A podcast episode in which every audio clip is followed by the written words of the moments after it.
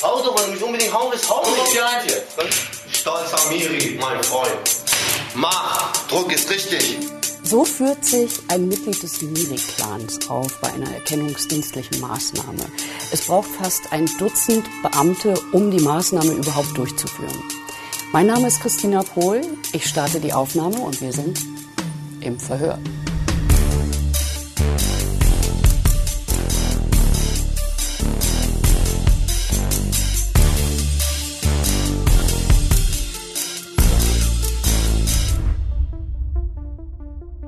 In dieser Folge wollen wir herausfinden, warum die deutschen Ermittlungsbehörden manchmal es wirklich schwer haben und warum sie manchmal auch echt alt aussehen, wenn sie mit den Mitteln eines Rechtsstaates einer geballten Anzahl von Clanmitgliedern gegenüberstehen.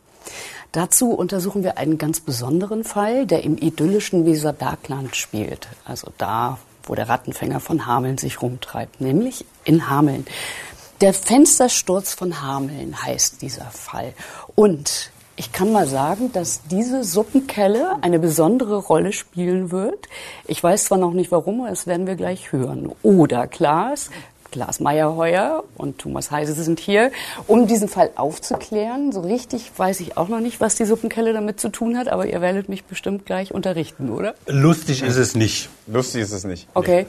Aber ich finde, ähm, die Suppenkelle ist ein das beste Symbol, um zu dokumentieren, wie in diesem Fall sozusagen der Rechtsstaat einfach den kürzeren zieht vor der geballten Macht oder der geballten Aggression von so einem arabischen Clan, wenn es darauf ankommt. Okay. Hameln. Also ich stamme aus dem Weserbergland. Ich bin da geboren. Du auch, richtig? Ich auch, ich richtig. auch her, genau. Also wir beide wissen, wie idyllisch das da ist. Äh, Märchenstraße, Wälder, die Weser, ist Hm. wirklich sehr, sehr hübsch da.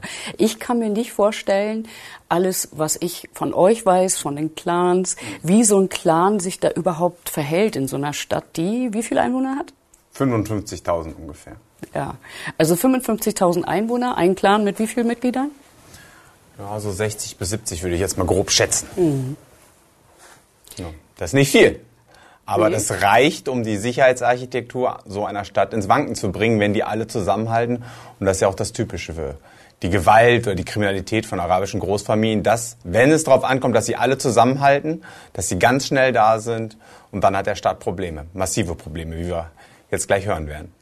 Lass uns den Fall mal ganz genau anschauen, und zwar von vorne. Also es begann alles mit einem Überfall, das sehe ich hier auf eine Tankstelle am 13. Januar 2015 in der Nähe von Hameln. Es endete mit 24 verletzten Polizisten. So viel kann man schon mal sagen. Also, was passierte genau auf der Tankstelle? Ich gehe mal zur Tankstelle oder ich zeige das mal. Also, das ist diese Tankstelle, die liegt ein paar Kilometer außerhalb von Hameln, einem Dorf heißt Erzen, mu muss man sich jetzt nicht merken. Ähm, der Täter, Mohammed S., überfällt nachts diese Tankstelle, raubt Bargeld und geht dann in eine nahegelegene Spielothek und verprasst da seine Beute. Ein Zeuge hatte sich irgendwie das Kennzeichen gemerkt so kam die Polizei relativ schnell auf Mohammed S. Hat auch in der Nähe de der Spielothek noch Beute gefunden und noch sein, äh, seine Requisiten, um die Tankstelle zu überfallen.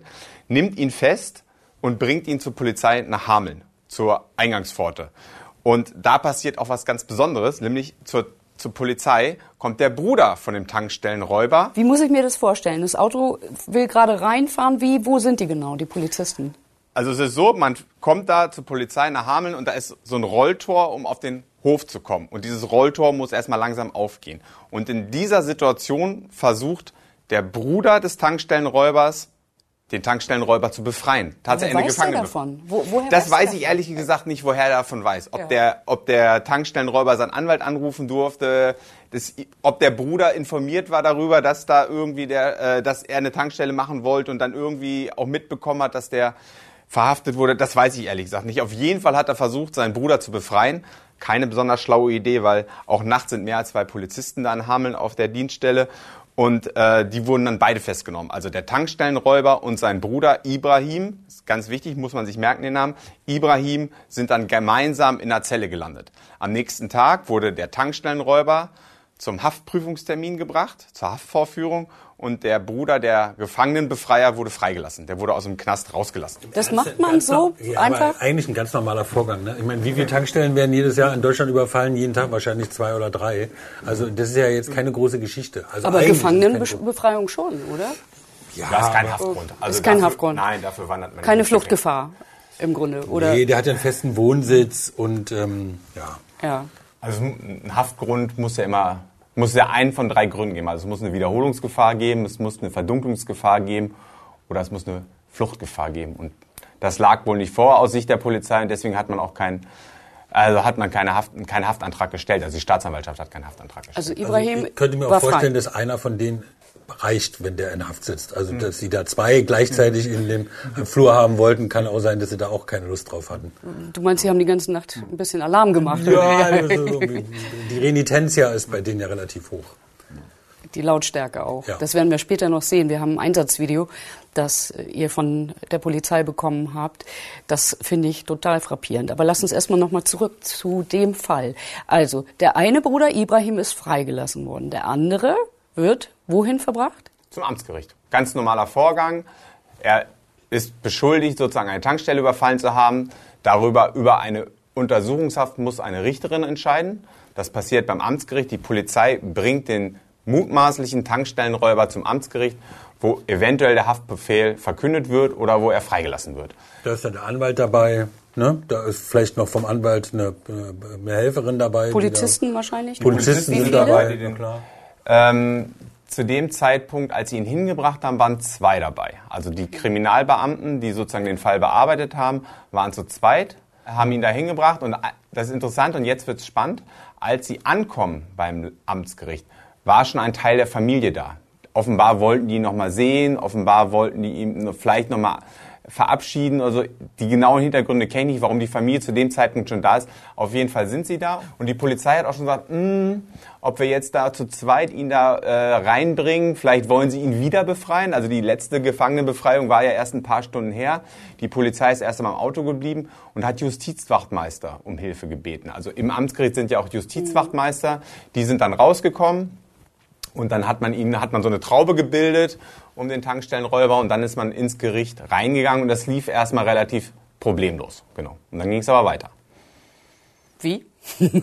Ja, dann gab es den Haftprüfungstermin. Also dann wurde oben sozusagen im siebten Stock im Zimmer der Amtsrichterin darüber debattiert. Das ist immer so, Haftprüfung, ne? die Anwälte sagen, nee, das macht er nie wieder und er hat ja auch einen festen Wohnsitz und er hat ja jetzt auch zwei kleine Kinder.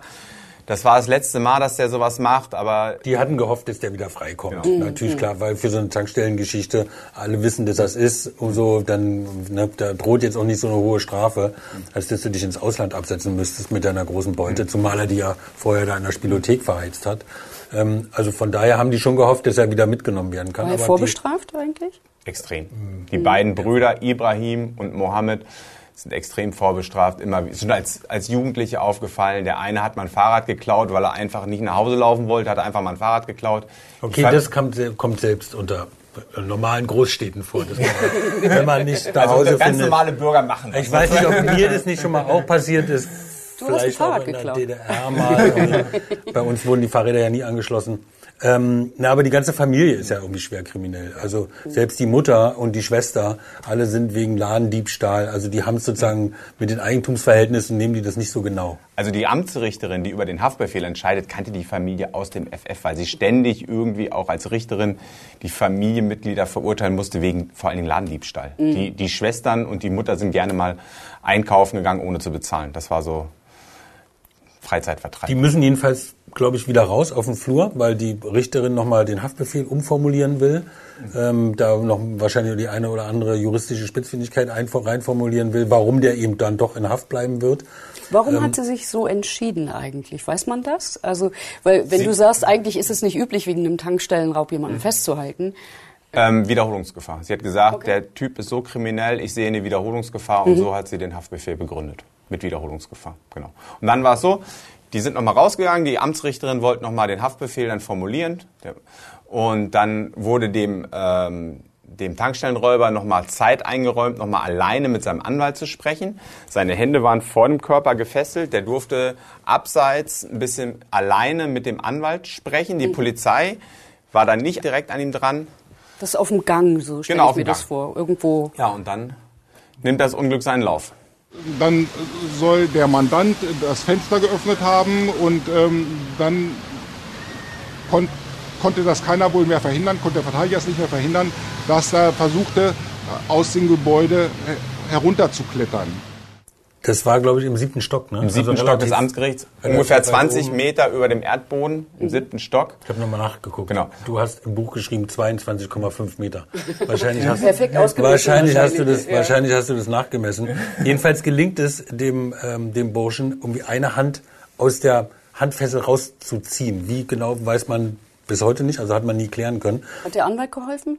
Hat das jemand Nein, beobachtet? glauben wir nicht. Nein, Okay. da gibt es keine Hinweise dafür. Ja. Also kein Polizist hat später ausgesagt, dass der Anwalt irgendwie geholfen hat oder so. Da machst Ja, du dich ja als Anwalt auch, bist ja sofort auch, äh, kommst ja in so einen strafrechtlich relevanten Rahmen. Das, wegen sowas, das macht kein Anwalt. Also die Gefahr ist ja viel zu hoch. Jedenfalls ähm, versucht, also gelingt es ihm, die Hand aus der Fessel irgendwie rauszuziehen und er öffnet das Fenster oben im siebten Stock. Und dann passiert das Unglaubliche, weil alle eben nicht richtig aufgepasst haben. Der klettert auf diesen Fenstersims und will dann von da aus dem siebten Stock in der, in der Mauer, quasi wie in so einem Kamin, will er versuchen oder versucht es auch, runterzuklettern. Ich glaube, das müssen wir uns mal Ja, angucken. Klaas, da gibt's ja so ein Bild tatsächlich auch. Da sieht man diesen Kamin. Das ist so draußen Waschbeton in Backstein. Ne? Das ist natürlich nach, der, nach den Ereignissen passiert. Hier sieht man einen äh, Polizisten, der die Situation fotografiert. Tatortfotograf, wie man immer so schön sagt. Ähm, das ist das Haupt, hier sieht man das Hauptgebäude des Amtsgerichtes. Das Büro der Amtsrichterin liegt in diese Richtung. Das hier rechts ist ein Treppenhaus. Und was man nicht so gut sieht, das steht auch so ein bisschen hervor. So, der Täter, also Mohammed S., ist rausgeklettert und hat versucht, in so einer X-Stellung sich links gegen das Hauptgebäude zu drücken und mit seinen rechten Extremitäten hat er versucht, sich gegen dieses Treppenhaus zu drücken und hat sich dann versucht, so runterzulassen. So. Aber der war wahrscheinlich zu klein. Der war ja nur 1,70, ne? oder? Der, Ich glaube, ja, so paar ungefähr. 65 Kilo, also eher so ein Hemd. Also ob der jetzt da nur 22,5 Meter ähm, das überhaupt die Chance hat, da irgendwie runterzukommen, darf man zu bezweifeln. Aber, Mission Impossible auf jeden Fall. Ne? Weil ja. das sind so aber Bilder, die Selbstüberschätzung ist vielleicht auch Bestandteil dann irgendwie von, von so einem jungen Mann. Ne? sofort- Ja. Er scheint auf jeden? Fall extreme Angst vor dem Knast gehabt zu haben oder hatte auf jeden Fall keinen Bock, in den Knast zu gehen und hat sich dann da so runtergelassen, extreme Gefahr eingegangen. Und das hat nicht geklappt. Er ist abgerutscht. Ich weiß nicht, man weiß nicht, in welcher Höhe. Es hat niemand gesehen. Es gibt keine Augenzeugen, die gesehen haben, wie er da sozusagen Es runtergeknallt hat ist. auch niemand aus dem Fenster geguckt. Nee. Tatsächlich. Ja. Der erste, der dann rausgeguckt hat, war, glaube ich, der Anwalt und der hat erst gesehen, als der Mann schon unten lag. Also er ist abgerutscht, ist auf ein Vordach geknallt und lag dann unten vor dem Fenster sozusagen. ist der aber, er war noch bei, er war noch nicht direkt tot, er war noch bei Bewusstsein. Okay. Also der hat oben nicht lange überlegt, ob er das macht oder nicht. Ne, sondern der ist einfach raus und hat sofort, ist sofort angefangen zu klettern und dann auch sofort runtergestürzt. Genau. Okay. Wo ist die Familie zu dem Zeitpunkt? Die Familie. Wie viele sind davon da? Das könnte man vielleicht am besten auf dem iPad irgendwie mal sehen, wie, Ja. da, die, wie da die Gemengelage ist. Ich mach das mal an. Weil die Familie wird ja später behaupten, dass sie ges angeblich gesehen haben, dass er irgendwie von zwei Polizisten aus dem Fenster rausgeworfen wurde. Genau. So, und das ist natürlich, ähm, das ist natürlich eine dreiste Lüge. So. Plötzlich war die, die ein Fenster in der siebten Etage. Es sollen äh, zwei Beamten ihm nach oben gebracht haben. Und äh, diese Fenster sollen normalerweise nicht geöffnet werden, nur von äh, die äh, Dienstpersonen. Plötzlich war die auf und er soll äh, von oben gesprungen sein, was nicht glaubhaft ist. Ein ganz normaler Fall, das ist ein Diebstahl gewesen. Äh, es war keine große äh, Geschichte, so dass er von oben äh, nach unten äh, springt. Also es stimmt was nicht. Sogar die Mutter erzählt mir, dass, dass sie hier äh, die beiden gesehen haben, wie sie ihn geschubst haben. Da, wo die Familie gestanden hat, glaub, das kann Klaas ja mal zeigen, Zeig doch einmal. die können nicht gesehen haben, dass absurde Situation, zwei Polizisten ihn aus dem Fenster gestürzt haben. Ah, jetzt sind wir wieder in Hamburg. Das dauert jetzt einen kurzen Moment. Übrigens später werden, um das auch schon mal gleich, damit hier nicht erst wieder irgendwie so Verschwörungssachen aufkommen, ob wir das alles richtig erzählen. Also alle Zeugen, die später zu dem Vorfall oben auf dem Flur Fenster öffnen, rausklettern, befragt worden sind, haben alle sozusagen identische Aussagen gemacht. Also sowohl der Anwalt, seine, seine Kollegin, die mit bei ihm war, die Polizisten, die Justizwachtmeister, alle haben sozusagen identische Aussagen gemacht. Nicht, weil sie abgesprochen haben, weil, sondern weil es genauso passiert ist. Genau. Zeig mal. Also, der Tankstellenräuber ist hier an dieser Ecke abgestürzt. Das ist jetzt das Hauptgebäude und hier sieht man dieses Treppenhaus. Und dazwischen ist dieser, dieser kaminartige Spalt, wo er sich versucht hat runterzulassen. Wo ist der Eingang? Der Eingang zum Amtsgericht, der Haupteingang ist hier. Und hier hat die Familie gestanden. Es gibt Unter den Bäumen. ja, es gibt Bilder von Überwachungskameras, wo, genau, wo man genau sieht, wie die Familie da steht. Okay, die hätten ja dann um die Ecke gucken Die müssen. hätten um die Ecke gucken müssen. Und das ist natürlich unmöglich. Also Sie haben nicht gesehen, was passiert ist. Das Nein. ist wichtig an dem, dem Ja, sie, sie konnten nicht ne? sehen, was passiert ist. Sie werden wahrscheinlich gehört haben, diesen dumpfen Aufschlag, weil kurz nach dem Aufprall die Familie schon um die Ecke gerannt ist und die waren ganz früh sozusagen an dem sterbenden Mann dran. Der war sehr schwer verletzt. Der ganze Körper war mehr oder weniger gebrochen, also ganz multiple Knochenbrüche im ganzen Oberkörper. Und, ähm, aber er hat gelebt. Er hat gelebt. Und die Polizisten haben oben aus dem Fenster, also ein Polizist hat oben aus dem Fenster geguckt, hat gesagt, "Uh." und weil, wisst ihr, was der gemacht hat? Der hat sofort, sofort in der Einsatzzentrale angerufen und gesagt, schick, was du kannst. Das geht hier gleich ab. Der ist, dem ist sofort in dem Moment bewusst geworden, das wird jetzt eine ganz, ganz heikle Situation. Das wird eskalieren, das Das, war wird eskalieren. klar. Der hat gesagt, Mit der Familie. Mit Ja. der Familie. Schick, was du kannst, das geht hier ab, mehr oder weniger. Und da Es sind gibt, es, gibt, es gibt Zeugenaussagen, also es gibt eine Zeugenaussage von einer Frau, die hat äh, zugehört, wie, die, wie sich Familienmitglieder unterhalten haben und wie ein Familienmitglied zu dem anderen gesagt hat, ich habe doch gleich gesagt, dass das nicht klappen kann irgendwie und wieso hat er das jetzt doch gemacht? Also es kann sein, dass sozusagen der Plan, da rauszuklettern, dass der Teilen der Familie vorher bekannt war. genau. Durch Gibt es jedenfalls Zeugenaussagen in den Ibrahim, in den der Ermittlungen. Bruder, der mit ihm nachts in der Zelle war, weil irgendwie muss die Info ja nach draußen gedrungen sein. Klar. Äh, ja. Klar. Möglicherweise. Ja. Genau. Also auf jeden Fall gibt es eine spätere Zeugin, die gehört haben will, wie Mitglieder der Familie das besprochen haben. Von wegen so eine Quatschidee, das war doch von vornherein klar, dass es nicht klappen konnte.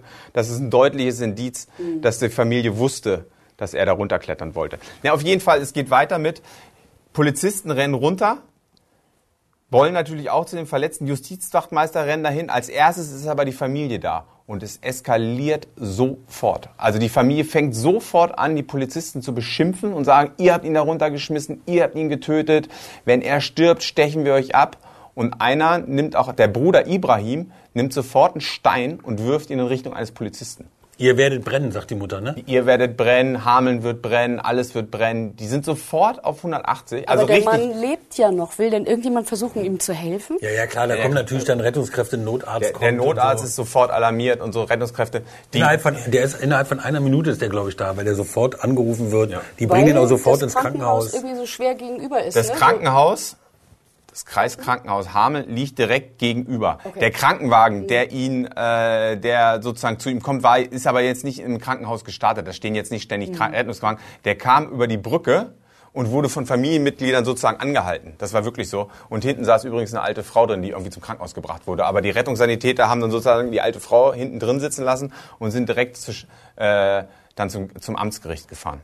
Wo dann sofort auch die Tumulte starten. Also die Familie beginnt sozusagen in Richtung der Polizei Steine zu werfen und es beginnen Alarmierungsketten. Die Polizei ruft Verstärkung, aber auch die Familie ruft Verstärkung. Und das ist ganz kennzeichnend für diese arabischen Clans, dass die dann einfach alle anrufen und sagen, Dafür kommt, gibt- kommt vorbei, dafür, kommt vorbei. Dafür gibt es in der Polizeisprache also sogar einen richtigen Begriff, weil diese, ähm, das heißt Tumult, nee, Tumultlage. Tumultdelikt. Tumultdelikt. Tumultdelikt. Das Aber kommt Tumult immer klingt so ein wieder bisschen harmlos. Das ne? klingt harmlos, aber Aber m, Polizisten wissen natürlich sofort, irgendwie, was dann irgendwie Phase ist. Ne? Also zu Tumultdelikten kommt es natürlich auch in den einschlägigen Großstädten, also wie Essen, wenn es da Tumultdelikte gibt oder auch in Berlin, da sind dann schon mal schnell irgendwie 100 Leute. Wir haben selber mal bei einer Beerdigung so ein kleines Tumultdelikt irgendwie erlebt, äh, wo die Polizei uns dann gesagt hat, wir sollen da lieber als Journalisten nicht hingehen.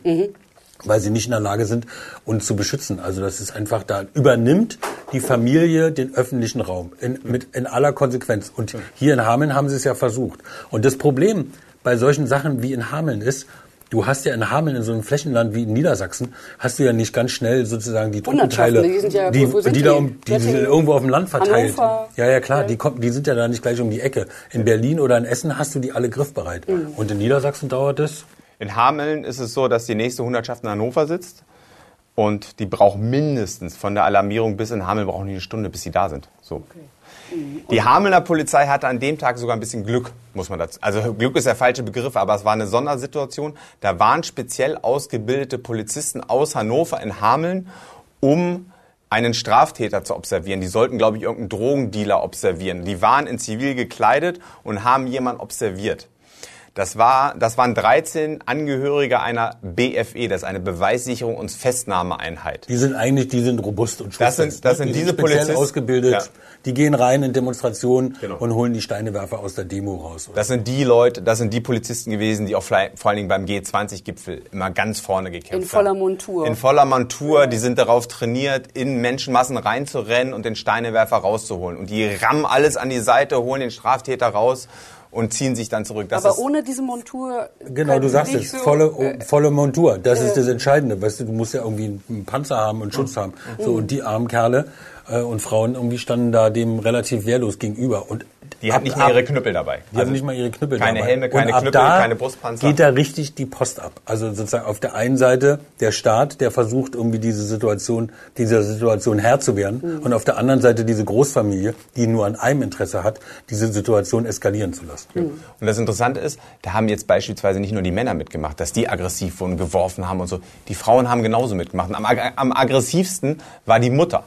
Klar, das ist natürlich eine emotionale Ausnahmesituation für sie. Sieht man ja auch, ne? wenn der Sohn da Ja, quasi auf der Straße aber liegt und äh, Klar versteht ja. man, dass sie emotional angefasst ist, aber sie hat die Schuld komplett nur beim Staat gesucht. Sie hat die Schuld sofort auf die Polizisten abgewälzt. Ihr seid schuld, wir werden euch töten, ihr werdet brennen und so.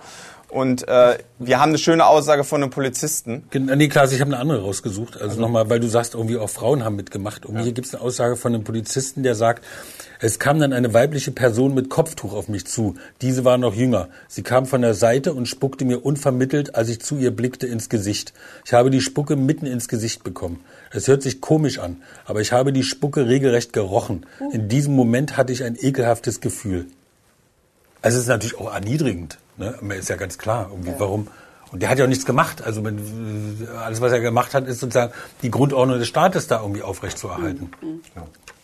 Was passiert weiter? Also Erstmal muss man festhalten, dass in dieser Situation, wo massive Straftaten begangen werden von Seiten der Familie gegenüber den Polizisten, die Polizisten werden angespuckt, die Polizisten werden beschmissen mit Stein, mit Erde, da passiert nicht eine Festnahme. Der Staat ist unterlegen. Die Polizisten haben sich nicht getraut, irgendjemanden da festzunehmen, obwohl sie Straftaten gesehen haben. Und es wurden noch nicht mehr Personalien festgestellt. Die Polizisten haben einfach nur stumm da gestanden, haben versucht, weil sie in der Unterzahl waren? weil sie in der Unterzahl weil waren, wussten, weil warum? ja, weil sie nicht, weil sie natürlich, natürlich unkoordiniert Schreierei und so, ne? Sie waren nicht in der Lage, ähm, da sozusagen in die Offensive zu kommen, vor die Lage zu kommen, sagen Polizisten, dass man Leute festnimmt, dass man von Leuten die Personalien auch Aktiv wird. Man muss auch wissen, ich habe ja Die sind nur in der Defensive. ich habe die gesamten Zeugenaussagen gelesen, dass man wirklich, das sind in Anführungsstrichen Dorfpolizisten gewesen. Da waren einige dabei, die hatten gerade irgendeinen Verkehrsunfall aufgenommen. Andere waren gerade irgendwo auf dem Land und haben irgendwas gemacht sozusagen. Die sind alle sternförmig nach Hameln reingefahren, um ihre Kollegen da zu unterstützen. So. Aber die stehen dann natürlich, das waren teilweise auch ältere Herren, die schon Ende 50 sind, stehen dann so jungen Clanmitgliedern gegenüber, die teilweise Kickbox machen. Da waren auch ein Kampfsportler dabei beispielsweise. Klaas, ich lese mal, ich lese mal, ich habe noch eine, eine Aussage von einem Polizisten hier. Also ich habe noch zwei, drei, aber ich, die, die finde ich auch unfassbar. Ich sah auch keine Steine fliegen, sondern hörte nur, wie sie in das Glas einschlugen. Es war das einzige Mal, dass ich während meiner Dienstzeit wirklich Angst hatte. Die Eingangshalle war hell erleuchtet, wo wir alle standen. Die Werfer hatten gute Sicht und wir keine, weil diese im Dunkeln standen. Wir standen dort wie auf einem Präsentierteller. Selbst als mich vor sieben Jahren eine Person in den Hals zu stechen versucht hatte, hatte ich nicht so eine Angst, da ich diese Situation damals halbwegs kontrollieren konnte, im Gegensatz zu dieser Situation. Das ist Existenziell. Absolut, das geht um Leben und Tod da in der Situation. Ja, nicht? absolut. Also, Die hatten Todesangst, die Polizisten, muss man einfach so sagen. Die hatten, Gesetze gelten nicht mehr, außer Kraft gesetzt. Der Rechtsstaat existiert nicht mehr, richtig? genau. Das Frappierende ist ja auch, dass in dieser Familie, mein Klaas weiß das alles viel besser, weil er irgendwie in unserem Buch irgendwie die Macht der Clans darüber dieses Kapitel auch geschrieben hat. Ich finde ein unfassbar eindringliches Kapitel. Ähm, ich habe das neulich erst nochmal nachgelesen, da zieht es einem wirklich die Schuhe aus. Ähm, das Besondere an dieser Familie ist ja, die sind ja nicht alle kriminell. Nein. Das Besondere ist aber auch die, die nicht kriminell sind, die sozusagen auch anerkannte Mitglieder dieser, unserer, dieser Gesellschaft sind in Hameln.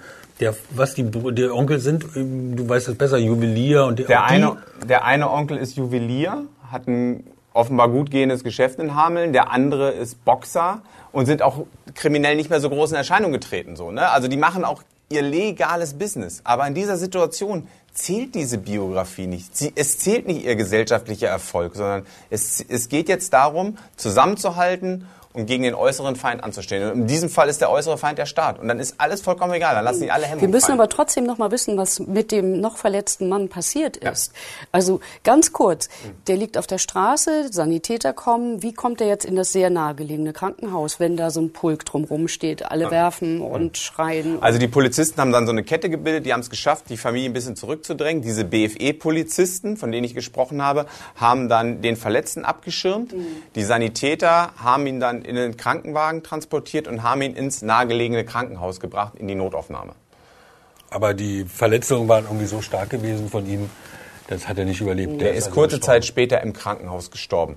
Das ganze Geschehen hat sich dann zum Krankenhaus hin verlagert. Natürlich die Familie ist hinterher. Die Polizei hat das Krankenhaus abgeriegelt. Die wollten nicht, dass dieser emotional aufgebrachte arabische Mob in das Krankenhaus geht und vielleicht da die Zimmer durchsucht und keine Ahnung was. Der Verletzte war im Krankenhaus, die Familie war vor dem Krankenhaus, die Polizei hat das Krankenhaus abgeschirmt. Irgendwann ist der Mann verstorben im Krankenhaus. So. Das hat dann relativ lange gedauert und die Situation war dann relativ ruhig. Die Familie hatte sich ein bisschen beruhigt. Die, Fa die Mutter war immer noch sehr aufgebracht, hat auch ganz unbeteiligte Leute beschimpft und hat dann rumgebrüllt, der deutschen Schlampe helft ihr, aber meinen Sohn lasst ihr sterben, so ungefähr. Brüllt die einer Oma entgegen, die irgendwie auch ins Krankenhaus gebracht wird. So, ne? So. Aber die Szenerie war im Vergleich zum Amtsgericht eher ruhig vom Krankenhaus. Dann ist es aber so, dann kommt der Leiter vom FK1. Das FK1 bedeutet immer in der niedersächsischen Polizei Fachkommissariat 1, Delikt am Mensch, also derjenige, der für Mordermittlungen zuständig ist, ruft die Familie in das Krankenhaus rein. Zwei Vertreter, und zwar die Mutter und den Bruder der Mutter. Und der Bruder ist übrigens auch Imam im Hamel. Das ist auch sozusagen die religiöse Autorität. So, die werden ins Krankenhaus gerufen und ihnen wird die Todesnachricht überbracht, sozusagen im Beisein von mehreren Polizisten. Die Mutter rastet in dieser Situation wieder komplett aus, schlägt einer Polizistin vor den Brustkorb, so. Dann wird die Familie rausbegleitet. In der Situation pass passiert übrigens auch nicht, die wird nicht festgenommen, weil sie einen tätlichen Angriff gegen Polizisten begangen hat, sondern die, man lässt sie dann rausgehen. Der Bruder und die Mutter, also der Bruder der Mutter und die Mutter gehen raus und überbringen die Todesnachricht den Angehörigen. Und was dann passiert, sollte dann Thomas vielleicht schildern? Ja, da ist ja dann natürlich gar nichts mehr, wie es mal irgendwie sein sollte. Also die versuchen dann, die, also die Polizei hat natürlich dann Angst irgendwie, dass die das Krankenhaus stürmen. Äh, muss man einfach mal sagen. Und das, die, die, der Eingangsbereich wird dann auch unter Beschuss genommen, quasi mit Stein. Da wird irgendwie entglast, was nur zu entglasen geht. Ähm, innen drin gibt es Polizisten, die schildern dann auch später in ihren Zeugenaussagen, was innen drin passiert ist. Da haben natürlich die Leute, die ganz normal in der Notaufnahme sind, die fliehen da aus der Notaufnahme, werfen sich in den Fluren auf den, äh, auf den Boden, äh, weil sie so eine Angst hatten. Warte mal, ich Es gibt eine Zeugenaussage eines Polizisten. Das Genau. ist der Polizist, der am Anfang einen Stein abbekommen hat am Amtsgericht. Genau. Der wird später in der Notaufnahme behandelt. In dem Moment ist er dann kein Polizist mehr, sondern er ist selber Patient in der Notaufnahme und schildert, wie es dann in der Notaufnahme zugegangen ist. Als der, als der Mob das Krankenhaus mit Steinen angegriffen hat. Ich habe gedacht, dass eine Massenschlägerei im Bereich des Haupteinganges und im Bereich der Eingangshalle stattfindet. Ich habe Glassplitter hören. Ich habe gesehen, wie Kollegen in den Wartebereich der Notfallaufnahme gezogen wurden. Die bereits wartenden Pa- Patienten sind regelrecht in den Flur geflüchtet. Es war, als würde ein Krieg ausbrechen. Also das ist richtig Massenpanik. Unter ganz normalen Menschen am Hellicht, nee, damals war schon dunkel, am Mitten an einem Mittwoch in Hameln im Weserbergland bricht der Betrieb in der Notaufnahme zusammen, weil eine arabische Familie nichts Besseres zu tun hat, als das Krankenhaus mit Stein anzugreifen. Die medizinische Versorgung dieser Stadt lahmt, weil das No- die Notaufnahme nicht mehr arbeiten kann. So. Und Und, da passiert aber noch mehr. Also vor der, die, man hört, denkt so, ja, die schmeißen halt Steine gegen das Glas, aber die haben auch gezielt Steine auf die Polizisten geworfen. Ein Polizist ist nämlich getroffen worden, der ist richtig ins Gesicht getroffen worden von einem faustgroßen Stein. Und die Zeugenaussage haben wir auch. Das ist jetzt diese Zeugenaussage. Die hier, die hier. Ich hatte Angst um mein Leben. Ich dachte, dass die Menschenmenge uns jetzt alle angreifen und schwer verletzen oder töten wolle. Ich lag einige Sekunden hilflos und offenbar allein am Boden, während weitere Steine flogen und Menschen grölten. Der hatte auch Todesangst in der Situation. Naja, Äh, der ist dann, es ist auch so, die Polizei hat dann gebrüllt, Rückzug, Rückzug, Rückzug, wie im Krieg, so Rückzug, Rückzug, wir sind zu wenig oder wir können es nicht halten, so. Ne? Diese haben sich von draußen in das Krankenhaus zurückgezogen und in dem Moment wird ein Kollege vom Stein getroffen und verletzt und den lassen sie erstmal draußen. Der liegt da ganz alleine und der Mob stürmt auf das Krankenhaus zu. So. Und der Polizist, der da alleine am Boden liegt, der hatte Todesangst, weil er gedacht hat, ey, die lassen mich jetzt zurück, ich bin jetzt ganz allein hier und der Mob kann über mich herfallen. Also es ist eine ganz, ganz furchtbare Situation. Haben die sich dann drin bewaffnet eigentlich, die Polizisten? Also, ich meine, die hatten ja keine Waffen. Komme ich gleich zu. Die Situation ist noch nicht bereit. Ein Polizist war nämlich so, der war, der war dann so mutig, ist dann, der hat einen Knüppel dabei und Pfefferspray. Der ist dann alleine, ohne Witz, der ist alleine rausgestürmt auf den Mob zu, hat Pfefferspray gesprüht und hat mit seinem Knüppel gedroht. Und dann haben die sich kurz, waren sie vielleicht überrascht, haben sich kurz zurückgezogen und für einen kurzen Moment hat dieser Steinbewurf aufgehört. Und genau in dieser Situation haben geistesgegenwärtig zwei andere Polizisten den Verletzten, der da am Verletzten am Boden liegt, in das Krankenhaus gezogen und so war der wieder gerettet. Also eine Situation wie, wie in Vietnam mehr oder weniger. Also wenn jetzt die, Auf jeden Fall eine kriegsähnliche Situation. Ja, eine kriegsähnliche Situation. Angriff, Rückzug, Angriff, Rückzug. Genau. Ne? So, Jetzt kommen wir nochmal zu den. BFE-Polizisten. Die BFE-Polizisten, die ohne Kampfausrüstung sozusagen in Hameln vor Ort war, deren Aufgabe war es, den Eingangsbereich zu sichern in diesem Krankenhaus. So, die waren aber schutzlos da. Als der Mob angegriffen hat, mussten sie sich bewaffnen. Was haben sie in der Situation gemacht? Es ist kein Witz, es steht in den Akten schwarz auf weiß. Die sind in die Krankenhausküche gerannt und haben sich Suppenkellen geholt.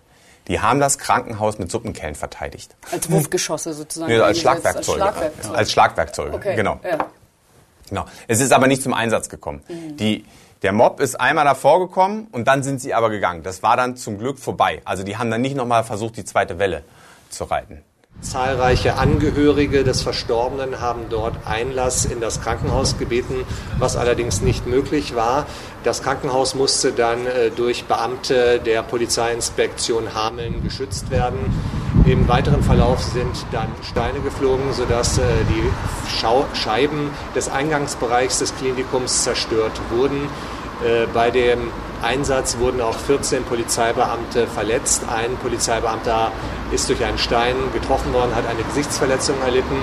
Äh, Ein weiterer äh, Beamter einen Faustschlag und zwölf weitere Beamte sind durch Reizgas verletzt worden.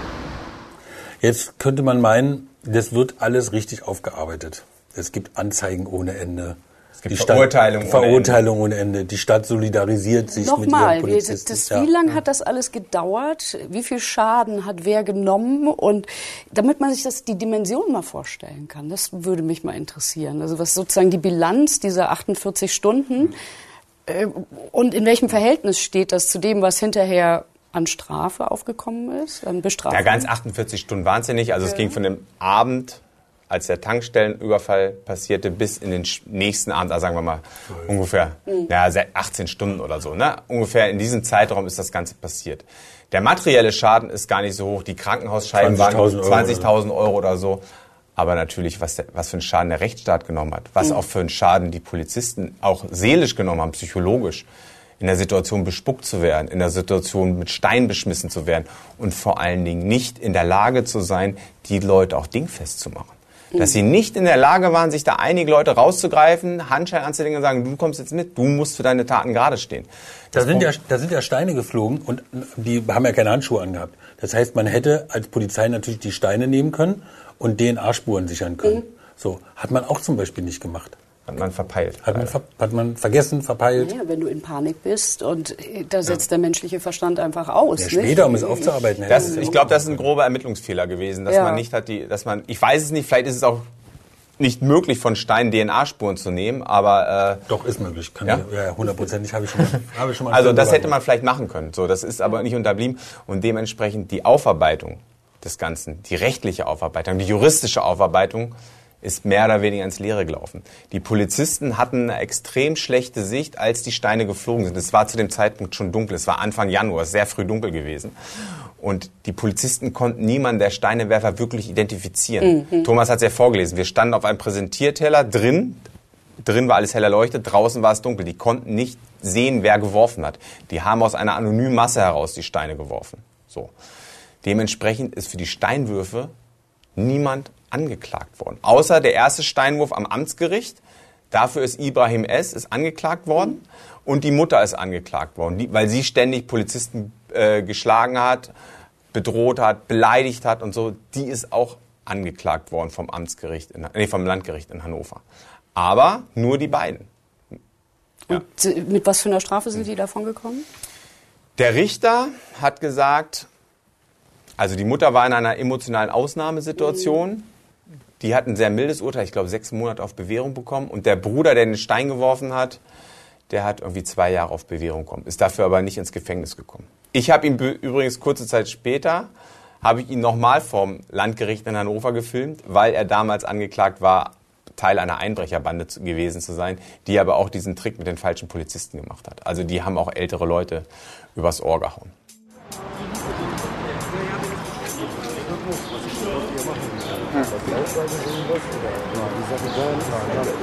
Ja, können wir Sie was fragen? Sie, Sie sollen 60.000 Euro erbeutet haben. 5 Millionen. 5 Millionen? 5 Millionen. Ja, Sie sollen eingebrochen haben. Was können Sie dazu sagen?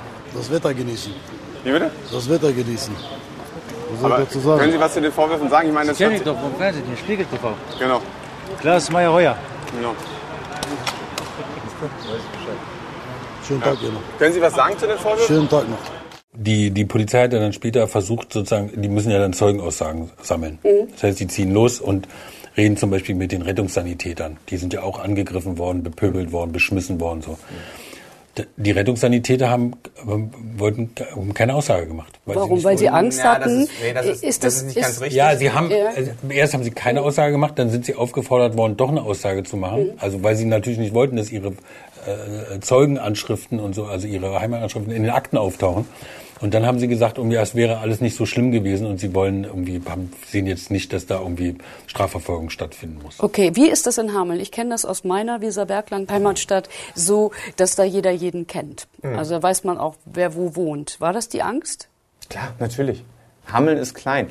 Einer der Polizisten, der dabei gewesen ist, ein hünenhafter Mann, ich kenne den, ne? der ist zwei Meter groß, der war früher bei den Gorleben-Einsätzen, beim Castor-Einsatz, gehört der zum Greiftrupp, der ist auch in die äh, in die wütende Masse reingelaufen und hat da sich Leute gegriffen. Dieser Mann hat abends gesagt, ich bin durch die Stadt gefahren, habe immer in den Rückspiegel geguckt. Ich habe Angst gehabt, dass die mich verfolgen. Mhm. So.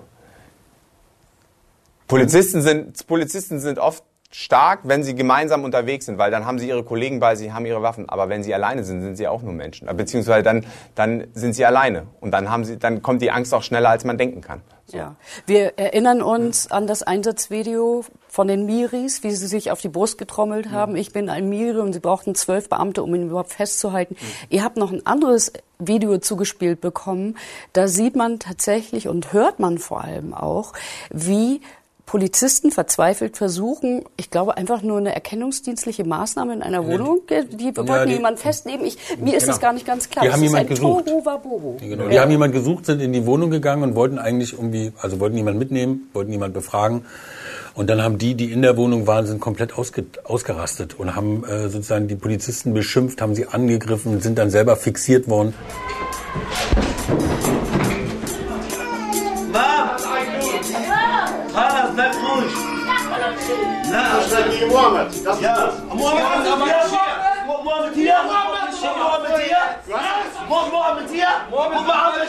Und normalerweise würdest du ja sagen, okay, du liegst auf dem Boden, ein ja. Polizist ist, kniet über dir, es sind irgendwie viel mehr Polizisten im Raum als jetzt Miris. So, da hältst du einfach mal die Klappe ja. so, und wartest, was die wollen. Und wenn sie wieder weg sind, kannst du dich meinetwegen aufregen, kannst einen Rechtsanwalt anrufen, kannst irgendwie dagegen gerichtlich vorgehen, was auch immer. So. Und was die machen ist, die sind fixiert und brüllen einfach weiter. Die brüllen immer weiter, bedrohen die Polizisten. Als die Polizei dann feststellt, dass der, den sie suchen, gar nicht da ist, wollen sie gehen. So, da haben wir, als wir das erste Mal dieses Video gesehen haben, haben wir gedacht, okay, jetzt ist es vorbei. Ach, guck, da geht's da noch eine ganze Weile weiter. Haben wir da auf dem Balken gesehen. Ne? So, also das heißt, die gehen und sagen irgendwie, okay, wir gehen jetzt. Da greifen die sofort wieder an. Also kaum sind die sozusagen aufgestanden und wieder in, in, Kaum in ist die Freiheit. Handfessel weg, Ja, dann wird, wird wieder zugesammelt. Ja. Das ist, äh, die, die drücken ja dann auch die Tür zu und äh, Ja, dann ja haben die Polizisten Angst, dass einer von ihnen vielleicht drin geblieben ist aus Versehen in dem Wohnzimmer. Ja. Was man übrigens auch in dem Video ganz schön sieht, ist, welche Rolle der Vater spielt. Genau, das war interessant. Ist dir das bewusst, was der... Der hat den einen getreten, ne? Seinen Er hat, Sohn, den, seine, er hat ne? seinen eigenen Sohn geschlagen. So. Ja. Und hat gesagt, äh, sei still oder so. Das ist, muss man auch leider feststellen, ist gang und gäbe in diesen Familien, dass da sehr viel geprügelt wird. Auch so. Also ich glaube, die Grundausbildung in Sachen Gewalt erfahren viele von diesen Tätern in der eigenen Familie. Also da gilt auch innerhalb der Familie oft das Faustrecht. Welches Interesse hat die Polizei daran, euch solche Videos zuzuspielen, muss man ja wirklich sagen? Ich glaube, das Grundinteresse ist ein gewisses eine gewisse Aufmerksamkeit zu erzeugen. Mhm. Die haben natürlich, die spüren Polizisten, gerade in Bremen, spüren natürlich auch, dass der politische Wille nicht besonders ausgeprägt ist, gegen diese arabischen Clans was zu tun. So. Und mit so einem Video, wo man natürlich sieht, mit welcher Aggressivität Polizisten tagtäglich konfrontiert sind, erzeugt man natürlich was. Da entsteht natürlich ein gewisser politischer Druck und politischer Wille. Dann entscheidet sich vielleicht auch mal ein Innensenator, äh, mehr Kapazitäten, mehr Ressourcen in die Bekämpfung von diesen Strukturen zu stecken. Und das ist der Hintergrund. Deswegen bekommen wir solche Videos, weil Leute frustriert sind, die wollen einfach, dass sich was ändert. Solche Taten und solche, solche Lagen finden ja außerhalb der Öffentlichkeit statt. Also wenn da keiner drüber berichtet, dann findet, also das ist ja nicht existent. Also wir wussten zum Beispiel von dem Video schon eine ganze Weile, so, haben das aber immer nie gesehen, aber man hört immer mal davon. Da soll es übrigens, da gibt's ein Video, habt ihr das mal gesehen, habt ihr mal davon gehört und so. Und von diesen Videos gibt's sicherlich etliche. Also wir wissen Der auch von Fenstersturz von Hameln ist ja auch nicht wirklich dokumentiert worden. Klar, es gibt ein paar Fotos, ein paar News-Schnipsel, nicht? Aber Ja. ansonsten ist es ja nicht in die breite Öffentlichkeit gelangt. Sowas, Nee, ne? d- und äh, es ist ja immer so, was nicht in der Öffentlichkeit stattfindet, findet überhaupt gar nicht statt, weil es redet keiner drüber, es gibt keine Konsequenzen daraus. Man sieht ja auch irgendwie, wie teilweise hilflos, wenn es darum geht, Clankriminalität zu bekämpfen, wie teilweise hilflos die Politik ja auch agiert und vor allem Mhm. viele Jahre agiert hat, weil natürlich die äh, zuständigen Innensenatoren oder Innenminister dann immer gesagt haben, ja, ich weiß gar nicht so richtig, also ich sehe zwar immer hier, da gibt's, ist mir was aufgeschrieben worden, aber das ist so dick und so, ob das so relevant ist, weiß ich jetzt auch nicht so genau. Wenn es dann natürlich dann Berichterstattung darüber gibt, dann fangen auch Politiker an, darüber nachzudenken. Also wir und, und Poli Polizisten sind natürlich auch keine Schriftsteller. Wenn die so einen Einsatzbericht schreiben, dann schreiben die da rein, Widerstand durch Verhaftet oder Widerstand oder Stein, ne? Die schreiben natürlich nicht so, dass man das wirklich nachvollziehen kann. Wenn es dann aber ein Video gibt, dann wird natürlich einfach mal bewusst, was da los ist. Das ist ja ein wirkliches Zeitdokument. Also das ist ja ein wirklicher Beweis, wie es wirklich ist, sozusagen. Letzte Frage. Habt ihr mal ein Feedback bekommen von der Polizei? Ob das wirklich was bewegt hat, eure Berichterstattung? also wir kriegen irgendwie ständig, wir stehen, kriegen ständig Feedback. Also das äh, eins der äh, lustigsten Feedbacks war, ähm, als wir den äh, NRW-Innenminister Reul mal getroffen haben bei so einer Veranstaltung, die er gemacht hat. Äh, da haben wir uns so vorgestellt, wie man sich halt so vorstellt. Irgendwie schönen Dank, dass wir hier sein dürfen. Heise, Meyerheuer, Spiegel TV, irgendwie Tacher Reul so. Und dann sagte ach, ihr seid die Burschen, die diese Filme machen. Haben wir, äh, wie, welche, welche Burschen die Filme machen? Ja, ja, meine Sicherheitsleute haben mir das hingelegt. Ich musste mir die Filme von euch alle über Weihnachten angucken.